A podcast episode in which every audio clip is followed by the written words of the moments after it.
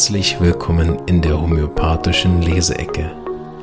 Mein Name ist Marvin Zander und ich wünsche dir eine angenehme Zeit beim Anhören der aktuellen Episode.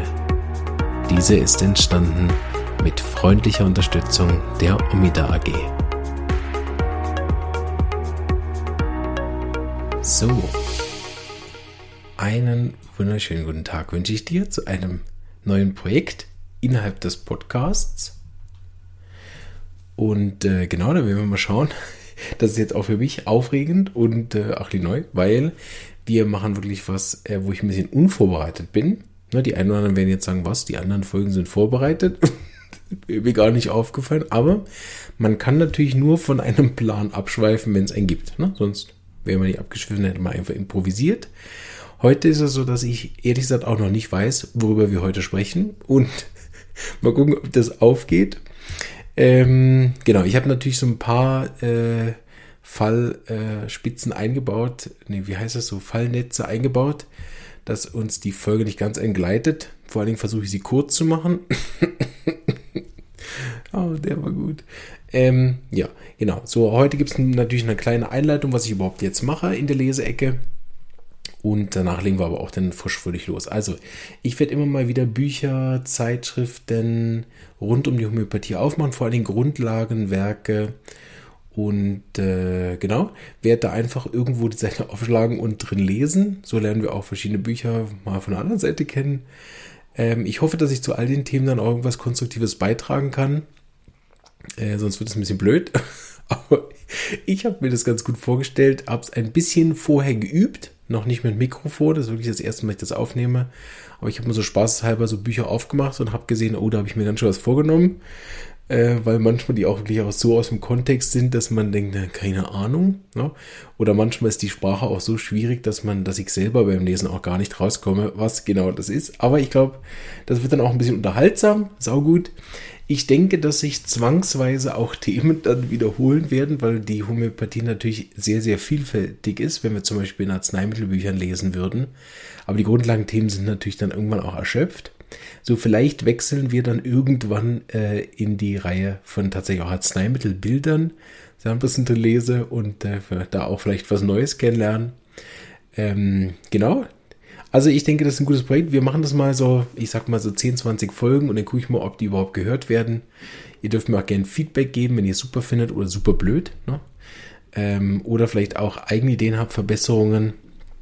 Oder auch sagt, hey, schau doch mal an das Buch. Ich schicke dir es gerade. Ich habe natürlich auch nicht alle Bücher hier. Ähm, genau. Aber ich denke, das ist ganz gut. So äh, kriegt man auch ein bisschen Überblick, was da also für Bücher gibt. Und es ist natürlich unerschöpflich. Also ich habe zum Beispiel ein Buch hier, Kens Schätze heißt das. Das ist ein Riesenwälzer. Da, allein da könnten wir nicht noch mal einen eigenen Podcast drüber machen, wenn man nur das rausnehmen würde, was dort steht. Genau. Aber, also ich lese irgendwo vor, mal so einen Absatz oder sagt man so, so lange, bis wir dann auf diese Viertelstunde, 30 Minuten gekommen sind, die ich so geplant habe. Und äh, dann schauen wir mal, was dabei rausgekommen ist. Ich freue mich auf jeden Fall. Das ist auch für mich nochmal eben aufregend und äh, genau, bringt vielleicht auch mal äh, noch einen anderen Wind in den Podcast. Nicht, dass es unbedingt nötig gewesen wäre, aber ich hatte Lust drauf. Und das ist ja das Schöne an diesem Podcast. Ähm, den mache ich wirklich nur, weil es mir Spaß macht. Es kann dann immer sein, dass es hier so ein bisschen Geblätter gibt. Na, äh, hoffe, dass die Soundumgebungen äh, erträglich sind. Ich versuche mal zu schauen hier auf meine Welle, dass nichts knallt. Aber da habe ich natürlich mehr Geraschel und Geklimper, als ich das vielleicht sonst habe. Dafür gibt es heute keinen Tee. So, ja, irgendwas ist ja immer. ich habe gedacht, okay, wir müssen eigentlich anfangen mit Hahnemann. Ich meine, wenn wir das erste Mal irgendjemand irgendwas sagen lassen aus irgendeinem Buch, dann müssen wir Hahnemann machen. Ich habe gedacht, wir könnten ganz kitschig mit dem Organon anfangen. Ähm, aber sagen wir mal so, die kürzeren Organon-Paragraphen, respektive auch die Paragraphen einfach zwischendrin sind ja oft aus dem Zusammenhang dann relativ nichtssagend und auch unglaublich schwer vorzulesen. Ja, mit da 50 Halbsätzen und 30 Klammern und 50 Fußnoten. Ähm, und das Organon kennt ihr alle. so äh, lese ich lieber aus einem anderen Hahnemann-Buch vor, nämlich die chronischen Krankheiten. Das ist natürlich in vielerlei Hinsicht ein sehr veraltetes Buch. Ähm, viele der Dinge da sind wirklich nicht mehr tagesaktuell. Ähm, aber ich habe gedacht, wir lassen Hahnemann als erstes zu Wort kommen und schauen mal, was wir aufschlagen. Ich habe übrigens, ähm, falls ihr das Buch habt, das kann ich sehr empfehlen, Samuel Hahnemann, die chronischen Krankheiten, theoretische Grundlagen, Band 1 vom Haug Verlag. Daraus lese ich jetzt vor. Und da gibt es eine Einführung, die ich ehrlich gesagt noch nie gelesen habe. Jedenfalls kann ich mich nicht daran erinnern, dass ich die gelesen habe. Und die ist nämlich vom, wie heißt der gerade? Burger? Klunker, genau. Dr. Med W. Klunker hat das in 88 geschrieben. Und diese Einführung, die ist echt gut. Ähm, kann ich nur empfehlen. Ist auch nicht so leicht zu lesen, muss ich ehrlich sagen. Ähm, aber noch deutlich leichter natürlich als Hahnemanns Deutsch. Und ähm, sicher für Fachpublikum geeignet. Sowieso das Thema chronische Krankheiten ist ja kein Laienpublikum. Äh, Thema. Aber äh, das lohnt sich wirklich. Habe ich ein paar Mal überflogen und gemerkt, okay, damit würde ich mich auch nochmal mehr beschäftigen, weil der so ein bisschen diesen äh, Schwung auch macht von der, von der alten Miasmenlehre von Hahnemann in die Neuzeit. Ähm, auch mit ein paar obligatorischen bösen Worten, die, ich glaube, jeder große Homöopath schreibt irgendwann böse Worte in seine Bücher. Äh, weiß nicht, vielleicht ist es auch obligatorisch in diesem Hahnemannschen Geist. Aber lasst uns loslegen. Und zwar habe ich gedacht, gut, machen wir nicht mittendrin, weil mittendrin bei Hahnemann heißt irgendwo in einem der nicht endenden wollenden Hermann Hesse Sätze. Oder war das Thomas Mann mit den langen Sätzen? Oh shit. Na gut, lassen wir drin. Äh, äh genau, das habe ich gedacht, wir fangen mal am Anfang an und äh, arbeiten uns dann in den nächsten Folgen vielleicht noch zwei, drei äh, zufällige Episoden draußen gucken, wie das wird. Genau, also, und zwar fange ich an mit Natur der chronischen Krankheiten als Überschrift, Seite Ö. Ja, 1. Ja, Seite 1. Bisher erwies überall die treu befolgte homöopathische Heilkunst, wie sie in meinen und meiner Schülerschriften gelehrt worden war, ihren natürlichen Vorzug vor jedem allopathischen Verfahren bei allen die Menschen, nicht nur schnell befallenden akuten Krankheiten, sondern auch bei den Epidemien, Seuchen und sporadischen Fiebern. So, das ist erstmal glücklicherweise ein Anfang, der man so halb versteht, vielleicht sogar beim Lesen. Ähm, ich muss ja jetzt beides machen, äh, einigermaßen wissen, worauf er hinaus will beim Lesen, ne? sonst betont man das grässlich.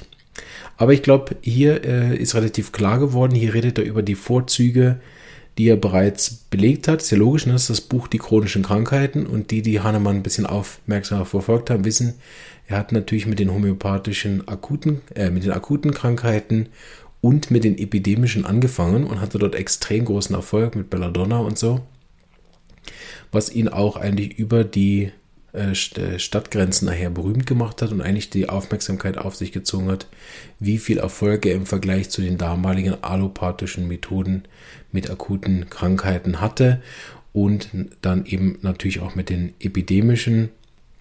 Das ist jetzt in der Corona-Zeit auch immer mal wieder verbreitet worden. Dort gab es auch ein Similia-Spezial, wo das äh, nochmal auseinandergedröselt worden ist. Da gibt es mehrere Schriften die, die Mitschriften aus den Epidemien sehr interessant, wer sich damit noch nicht auseinandergesetzt hat. Vielleicht habe ich auch eine Folge dazu gemacht, weiß ich nicht mehr. Ähm, ansonsten, wenn da der Wunsch ist, kann ich ja darauf mal eingehen. Epidemien, äh, vielleicht finden wir da auch einen guten Interviewgast. Aber die Homöopathie ist eigentlich darüber berühmt geworden. Das ist auch das, was heute ich immer so ein bisschen schade finde, weil ähm, auch bei mir in der Praxis sind sowohl die akuten als auch jetzt in der Phase der Corona-Erkrankung ähm, sind eigentlich die akuten Behandlungen mit der Homöopathie am beeindruckendsten. Also das geht von akuten Verletzungsschmerzen ne, bis hin zu ähm, akuten Erkrankungen ähm, von Magen-Darm, von äh, fiebrigen Erkältungen, von und so weiter. Ne? Also diese ganzen Infekte, die eigentlich so schnell oft heilen, dass ähm, äh, der Patient dann auch wirklich von der Homöopathie begeistert ist und seine Nachbarn schickt, so wie das in äh, Corona der Fall war. Ne? Wir haben die ersten treuen Patienten gehabt, die sich sowieso immer bei uns melden und eine Begleitung gewünscht haben mit den Erkältungen. Das war auch lang bevor überhaupt irgendwas klar war, was man macht. Hat man sie einfach daheim gelassen und wusste nicht, was machen. Die schwachen Fälle oder die nicht hospitalisierten Fälle ne, waren dann daheim und wir haben die natürlich alle auch aus der Ferne betreut, unterstützt und mit den Selbstheilungskraft stärkenden Mitteln begleitet. Und das war wirklich beeindruckend, so beeindruckend, dass sie uns wirklich die Bude eingerannt haben. dass wir teilweise wirklich bis abends 9, 10 Uhr äh, telefoniert haben, äh, vor allem WhatsApp-Call, Videocall gemacht haben und wirklich also zig Fälle aufgeschrieben haben. Und es gibt ja auch eine, im Moment eine groß angelegte Studie, ich glaube international sogar oder europaweit, die gemacht wird, wo diese Fälle auch gesammelt werden. Mal wieder ein bisschen Skeptikerfutter. Ähm, so, genau. Mm, das ist eigentlich schade, dass die Homöopathie oft so ein bisschen ist, okay, wenn du was Richtiges hast, musst du zum Arzt und wenn du was nicht Richtiges hast, dann kannst du auch zum Homöopathen gehen, sodass eigentlich viele Leute mit ihren chronischen Krankheiten zum Homöopathen gehen, was natürlich eine gute Idee ist. Ich meine, das Buch von Hahnemann, die chronischen Krankheiten, gibt es natürlich nicht umsonst. Aber diesen Wow-Effekt von der Homöopathie, den gibt es auch in den chronischen Krankheiten. Da bin ich immer wieder beeindruckt. Manchmal hat man auch chronische Krankheiten. Ich erinnere mich da an einen Fall von jemandem, der über 40 Jahre lang Bauchschmerzen hatte. Und nach einem Mittel, das jetzt seit über drei Jahren, ich rufe den immer mal wieder an, weil ich es ehrlich gesagt auch nicht glauben kann, seit über drei Jahren das nicht mehr hat. Einfach nach einem Mittel weg. Ne? Also das gibt es auch. Ist aber wirklich die absolute Ausnahme. Sagen ein bis zwei Prozent der Leute haben mit einer Arznei so einen durchstartenden Erfolg. Alle anderen, was viel typischer ist, eine, eine Begleitung eigentlich der chronischen Krankheit, ähm, weil wir ja in der Homöopathie nur die Selbstheilungskraft steigern. Ne? Blockaden lösen und damit eigentlich nur das an Heilkraft erwecken können, was natürlich auch im Menschen potenziell innewohnt. Und das ist bei allen chronischen Krankheiten eben auch nicht immer nur Heilung, sondern viel auch Linderung, respektive auch, dass die Krankheiten einfach seltener, seltener auftreten. Also ich wünschte mir eigentlich für die Homöopathie, dass das wieder mehr in die Erinnerung kommt, dass die Homöopathie eigentlich ihren großen Schwerpunkt und ihren großen Durchbruch und das, was sie berühmt gemacht hat und was sie auch äh, für den für die Hausapotheke, für den, fürs Daily Life eigentlich so nützlich macht, sind sowohl die akuten als auch dann hoffentlich selten auftretenden epidemischen Krankheiten, dass, dass, dass die Homöopathie dort aufgrund auch des Ähnlichkeitsgesetzes natürlich lange arbeiten kann, bevor überhaupt klar ist, mit was wir es zu tun haben, aufgrund eben des Ähnlichkeitsgesetzes, weil wir nicht zwingend jetzt wissen, wie heißt jetzt die Variante von irgendeinem Erreger. Das ist natürlich für den medizinischen Teil wichtig, aber für die Arzneimittelauswahl reicht es mal zu Beginn bei akuten Erkrankungen die Symptome aufzunehmen und das ähnlichste Arzneimittel rauszusuchen. Und dann hat man nämlich einen ziemlich schnellen Erfolg. Genau. In der, in der Alltagspraxis, auch wenn man selber mit der Hausapotheke arbeitet als Laie, gestaltet sich das oft als unglaublich schwer. Also auch ich habe am Anfang der Praxis sehr zu knacken gehabt, diese akuten Fälle richtig hinzukriegen. Und natürlich auch heute gibt es immer noch Fälle, wo ich das ähnlichste Mittel nicht auf Anhieb finde. Das gibt es natürlich immer noch, aber natürlich immer häufiger und auch dann ähm, merkt man, wie wichtig ist es dort bei den akuten Krankheiten auch unglaublich pingelig zu sein. Hat gerade heute wieder einen Fall, ja, mein Kind hat eine Wange rot, eine Wange blass, deshalb habe ich mal Camomilla gegeben. Ähm, ja, nett. Aber alle anderen Symptome haben überhaupt nicht auf Camomilla gepasst und dann findet selbstverständlich auch keinerlei Wirkung statt, weil es eben nicht das ähnlichste Mittel ist. Sehr zur ähm, Freude der Homöopathen, sehr zum Ärgernis der Skeptiker findet dann dort nicht mal der gewünschte Placebo-Effekt statt, der dann so wirkt, wie man das von der Homöopathie gewöhnt ist, nämlich von innen nach außen, von oben nach unten oder von neu nach alt. Ne? Also Placebo-Wirkungen nach 1, 2, 3 Gaben halten sich nicht an die Heringschen Heilungsregeln, so ist ein Placebo auch immer leicht zu unterscheiden von einem homöopathischen Mittel, was gewirkt hat. Und da viele Patienten die Heringschen Heilungsregeln nicht wissen, ist auch schwierig, ihnen zu unterstellen, dass sie sich das eingebildet haben. Ähm, genau. Wir lesen mal weiter, weil wir sind noch nicht bei den 15 Minuten und dann komme ich nämlich schon auf die halbe Stunde. Die venerischen Krankheiten wurden von der Homöopathie ebenfalls weit sicherer, unbeschwerlicher und ohne Nachwehen gründlich geheilt. Das sind diese drei großen Krankheiten, die wir auch in dem Miasmen behandelt haben. Psora, Syphilis und Psychose. Tripper heißt das heute. Ne? Das sind die venerischen Krankheiten. Und er sagt, dass die auch besser behandelt wurden. Das ist natürlich nur logisch. Vor 200 Jahren wurden die ja einfach mit schweren Giften behandelt und damit unterdrückt. Das ist heute nicht viel besser. Ähm, sie werden genauso unterdrückt und äh, finden sich dann in anderen Organsystemen weil wieder. Ne?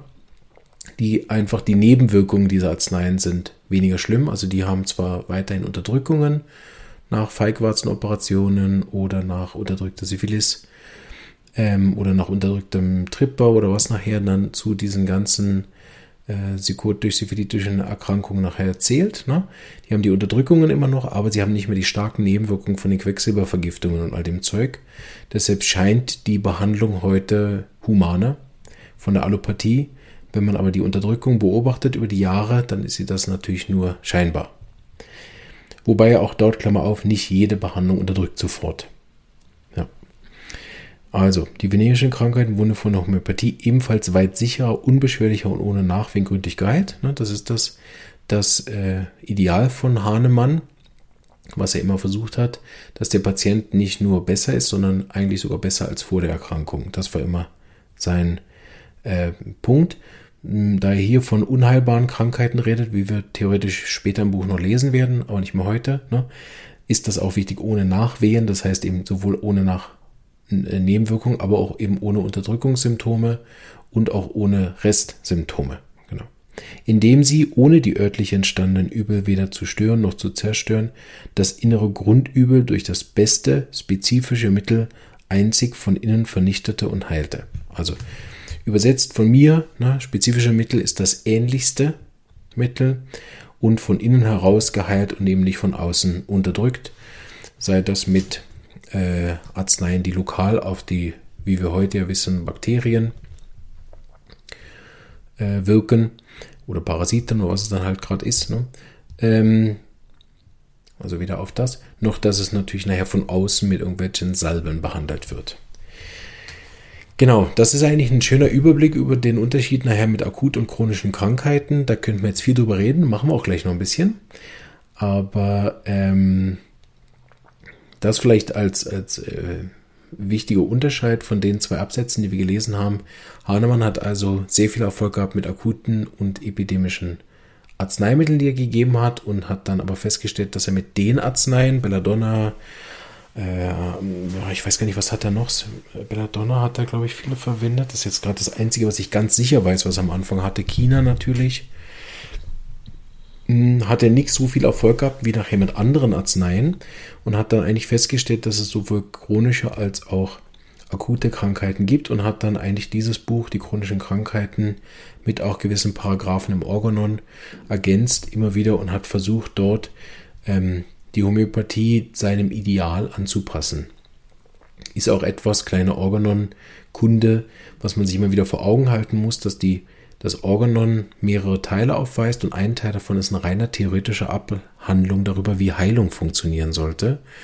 Das wird oft auch missverstanden und im Kontext von Globuli gelesen und damit ist es für viele Ärzte, Wissenschaftler nicht zugänglich, weil sie bereits mit der Brille von Globuli drauf gucken und damit auch die Genialität nicht lesen können des ersten Teils vom Organon, wo es einfach grundsätzlich darum geht, wie eine Heilung vonstatten gehen sollte. Das hat mit Homöopathie äh, wirklich peripher nur was zu tun, sondern er hat sich wirklich, wie das damals also üblich war, überlegt, wie sähe denn eine gesunde Heilung aus. Ne? Und das ist, glaube ich, etwas, was wir auch gerade in der, in der sehr zersplitterten Medizin mit all den Spezialisten viel zu selten mal machen, dass sich mal jemand hinsetzt und sagt, wie sehe eigentlich ein geheilter Patient aus und wie wäre der theoretische Weg dorthin. Ne? Ähm, der, der Versuch von der Allopathie ist ja über die Impfungen, was wir jetzt ja wieder an Corona gesehen haben, wie gut das funktioniert hat.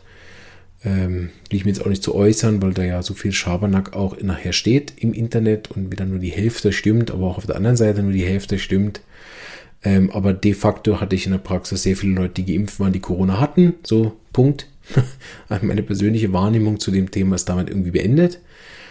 Ähm, woran das denn nachher liegt, ne, also mir aus homöopathischer Sicht ist mir das eh klar. Äh, aus medizinischer Sicht ist es ja dann wieder was anderes. Aber auch dort ne, ist die Frage, wie sieht denn nachher so ein geheilter Patient aus? Muss der sich jetzt regelmäßig impfen? Muss der sich gegen alles impfen? Was mache ich denn mit den Antibiotikern? Bla bla. Ne? Und wo in diesem ganzen Konzept von Impfen, Antibiotika, Cortison, Schmerzmittel, äh, vier Gestirn, ähm, plus noch dann Chirurgie als fünftes, ne? äh, vielleicht, wo, wo ist dann dort die eigene Selbstheilungskraft, die ja weit mehr schafft, als bisher auch alle Mediziner schaffen können, wo sich ja Sachen regenerieren können durch die Selbstheilungskraft, unabhängig jetzt auch von Homöopathie, unabhängig jetzt auch von ähm, Medizin. Ne? Was wir wissen, dass der dem Körper eine große Selbstheilungskraft innewohnt, unabhängig von den äh, Therapierichtungen. Genau. So, wenn wir uns mit den chronischen Krankheiten beschäftigen und als Unterschied ist das ganz klar in den, also es gibt viele Unterschiede, mag ich jetzt nicht alle aufmachen, aber was bei ähm, Hahnemann dort das Wichtige war, ist, dass er gemerkt hat, dass es verschiedene Arten von Krankheiten gibt, wie sie sich zeigen. Also es gibt sozusagen chronischen Schnupfen. Ne? Und chronischer Schnupfen kann sich aber auf eine psychotische Art und Weise zeigen, wie auch die Psychosekrankheit verläuft. Ne? Das hat nachher mit dem Tripper als solche erstmal nichts zu tun, wobei auch unterdrückter Tripper diese Art von Schnupfen erzeugen kann. Das ist also so halb richtig und halb falsch, was er herausgefunden hat. Ähm, wichtig ist aber, dass er nachher die Lehre das mit der Homöopathie verbunden hat und dann ist wieder richtig, nämlich dass nachher durch das ähnlichste Mittel einer, also einer ähnlichen Krankheit zu dem Schnupfen nachher dieser psychotische Schnupfen geheilt worden ist. Und die Arznei interessiert sich ja nicht für Miasmen, sondern die interessiert sich für die Symptome, die es produziert. Das heißt, wenn ich einen gelben, zähen ähm, Schleim habe, dann suche ich ein Mittel, was geben gelben, zähen Schleim hat. Und wenn das Mittel noch praktische Erfahrungen gemacht hat als Folge von Unterdrückung, wie das TUIA zum Beispiel der Fall ist, dann kann man es noch doppelt gut anwenden, wenn man sozusagen diesen doppelten Effekt hat, dass es sowohl unterdrückte Psychose ist, als auch nachher auch manifestierte Psychose in der Nasennebenhöhle. Genau. Ähm, und das war wieder, wenn man sich überlegt, wie er das allein im Kämmerli irgendwo nach dem x-ten Umzug mit mehreren toten Kindern oder inzwischen einer toten Frau noch erdacht hat, ist das natürlich einerseits beeindruckend und legt uns vielleicht auch immer mal wieder nahe, Pausen einzulegen und mal über gewisse Sachen nachzudenken. Ich glaube, dass wir das zu wenig machen. Wir informieren uns sehr viel und hören uns sehr viele Meinungen an, zum Beispiel so komische Podcasts wie den hier. Na, aber wir denken oft selber wenig. Und ich bin immer wieder erstaunt, wenn ich mal wieder Zeit habe zum Nachdenken, auf was für Gedanken ich komme, die dann oft auch über Monate, Jahre manchmal reifen und ich dann irgendwann im Interview genau diesen Gedankengang irgendwo festgelegt gefunden habe oder genau diesen Gedankengang irgendwo in einem Buch dann gelesen habe, dass es dann plötzlich gibt es noch eine Statistik dazu, wo ich, sage ich mal, mit gesundem Menschenverstand drauf gekommen bin, ne? nur durch das Beobachten von Menschen, Analysieren, Verhalten, äh, wahrnehmen und nachher drüber nachdenken. Und das ist jetzt nicht ein Lob an mich, gell? nicht da falsch verstehen bitte. Ist nicht, wow, guck mal, Marvin hat so ein tolles Gehirn, sondern das war einfach eine Aufmunterung dazu, dass wir nicht äh, uns gar nicht mehr informieren und keine Meinung mehr einholen. Das ist sicher auch nicht korrekt. Aber dass wir auch immer mal wieder selber überdenken, was, was möchte ich denn für mich? Ne? Ich habe das oft mit Patienten, dass sie zum Beispiel, habe ich auch in einer anderen Folge letztes Mal schon gesagt, ähm, ihre Krankheiten bei dem Kind normalerweise mit Homöopathie behandeln. Aber dann, wenn Fieber auftritt, da gibt es eine Ausnahme, das wird mit äh, einem Entzündungshemmer behandelt. Also Fieber gibt es nicht. Ne? Was okay ist, ich äh, merke, wir können auch über die Jahre trotzdem sehr großen Erfolg haben mit dieser, sag ich mal, etwas widersprüchlichen Art der Therapie. Ne? Aber das ist etwas, was ich immer wieder auch versucht habe, auf verschiedenen Sachen zu erklären. Und der größte Erfolg habe ich einfach damit, dass ich erkläre, schauen Sie, beschäftigen Sie sich doch bitte mal damit, was ein Entzündungshemmer macht. Und falls das Kind einen Erreger hat, beispielsweise ein Bakterium, inwieweit ein Entzündungshemmer, der jetzt keine antibiotische Wirkung hat, inwieweit der jetzt ganz logisch betrachtet auf diesen Zusammenhang wirkt. Ne? Das Bakterium befällt den Körper, aus welchen Gründen auch immer. Jetzt wehrt sich das Immunsystem und der Entzündungshemmer macht meistens genau das. Er hemmt die Entzündungszeichen und macht eben nicht die Bakterien kaputt. Ne? Was passiert jetzt mit den Bakterien, wenn ich die Selbstheilungskraft hemme? genau. So, dann sehr viele Leute ganz überraschend auch. Ich bin auch immer wieder überrascht, dass auch Ärzte scheinbar überrascht sind von dem Verlauf. Ne? Sie erst die Entzündungshemmen und dann braucht es halt doch noch Antibiotika. Wo ich denke, ja, na, wahrscheinlich braucht es Antibiotika, weil ich vorher die Entzündung gehemmt habe. Es gibt selbstverständlich Anwendungsgebiete, wo es das braucht. Aber hier ist wieder wichtig, dass wenn ich darüber in Ruhe einmal nachdenke, anstatt im Effekt zu handeln, meistens ja aus Angst oder dann weiter hinten als Grundmotivation natürlich die große Liebe, Fürsorge und das Verantwortungsbewusstsein der Eltern zum Kind. Ne? Dann macht es aber auch Sinn, dass ich mir in Ruhe über nachdenke, was ich nachher mache. Ne? Und nicht einfach nachts um zwei alles über den Haufen werfe und den, die entzündungshemmenden Mittel gebe. Ne? Auch dort gibt es selbstverständlich Ausnahmen und es gibt auch keinen Grund, das zu kritisieren, zu schimpfen oder irgendwelche Vorhaltungen dazu machen, äh, weil das nur wieder krank macht. Aber insgesamt ist das wichtig, sich dort immer wieder auch Gedanken zu machen. Und das finde ich ist was, was man von Hahnemann wirklich lernen kann, sich Gedanken zu machen, minus schimpfen. das ist, was Hahnemann da ziemlich gern macht. Ne? Es gibt da äh, sicher einige Absätze, vielleicht haben wir Pech und finden einen, ne, wo er dann auch viel schimpft über die ganzen anderen Idioten. Das ist sicherlich überhaupt nicht hilfreich. Gerade wenn wir alle zusammenarbeiten wollen, also ich mit den Eltern, ich mit dem Kind, ich mit dem Arzt, der sie betreut, dann gibt es halt keinen Anlass dazu, sich die ganze Zeit, also weder arrogant noch allwissen zu geben, noch in irgendeiner Form da äh, zu belehren, ne? sondern den Patient auch in dem zu unterstützen, was er will und immer wieder versuchen, einen Ansatz zu finden, dass er sich nachher auch nicht entscheidet, ne? sondern dass er sich einfach klar darüber ist, was er macht. Und wenn er die Entzündung hemmt, dass er sich bewusst ist, wie dann der Verlauf ist. Und das nämlich ganz oft als Rat zu dem Thema, ne? wenn ich die Entzündung gehemmt habe und dem Kind geht es dann schlechter, sobald dieser Entzündungshemmer nachlässt, dann sollte ich dringend die Art der Therapie ändern, weil das endet ziemlich oft nachher in einer Antibiose. Genau. Ich weiß, ich habe letztens mal wieder so etwas gesehen, dass wir da auch auf eine große Immunitätswelle zulaufen. Weiß ich, das habe ich von vor fünf Jahren schon gehört und wahrscheinlich schon mal vor 10, 20. Dass jetzt bald alle Antibiotika immun sind. Ähm, ja, äh, glaube ich auch nicht. Ehrlich gesagt, aus homöopathischer Sicht ist das dann hochsyphilitisch. Ja, Therapieresistenz ist Tuberkulose villitisch. Das ist auch wieder ein Miasma. Also ich denke, auch das wird am Schluss individuell sein, dass wir nicht alle immun sind gegen alle Antibiotika. Also vielleicht auch schon, kenne ich mich zu wenig aus, aber Therapieresistenz als solche auf verschiedene Medikamente, selbst auf die Brille, therapieresistent auf die Brille, ne, ist nachher äh, ein anderes Miasma. Gut, ich denke, wir haben einen schönen Auftakt gemacht. Ich werde dann immer wieder so zu diesen Sachen erzählen, was mir also gerade so einfällt. Ich hoffe, dass ich mich möglichst wenig dabei wiederhole. Ich gebe mir Mühe. Ähm, aber es liegt natürlich auch sehr am Absatz. Und dann lassen wir so ein bisschen das Universum mitentscheiden, worüber ich dann rede und was mir so einfällt. Und äh, wünsche euch jetzt einen ganz schönen Samstag. Ich hoffe, das kommt auch, schaffe ich, dass es immer samstags rauskommt. Ähm, wobei einige hören es ja auch später, so ist ja wurscht. Schönen Tag wünsche ich dir noch und schön hast du zugehört und bis nächste Woche. Tschüss.